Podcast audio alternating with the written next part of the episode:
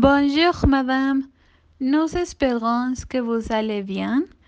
Je m'appelle Vanessa Espinosa Lubianos et mon équipe est Alexa Elena Hernández Nolasco et Danaitzel Herrera Arriola. Et voici notre critique du film Le mari de mon mari.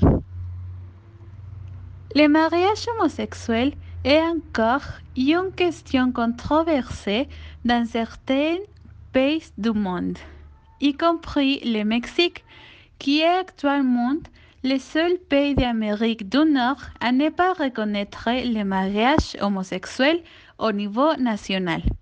Au contraire, en France, le mariage homosexuel est légal depuis le 18 mai 2013. Dans le film, vous pouvez voir les différents stéréotypes et préjugés que l'on a envers les hommes homosexuels.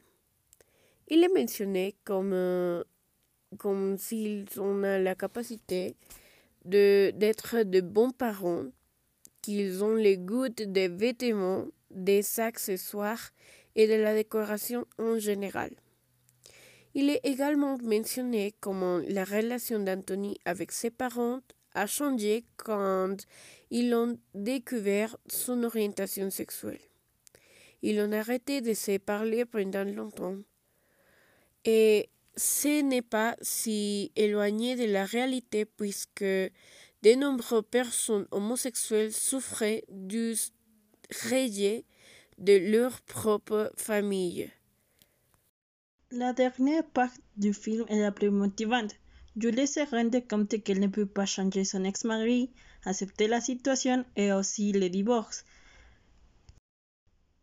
Parvient à convaincre les parents d'Antoine d'assister au mariage et, il semble que tout le monde finit heureux.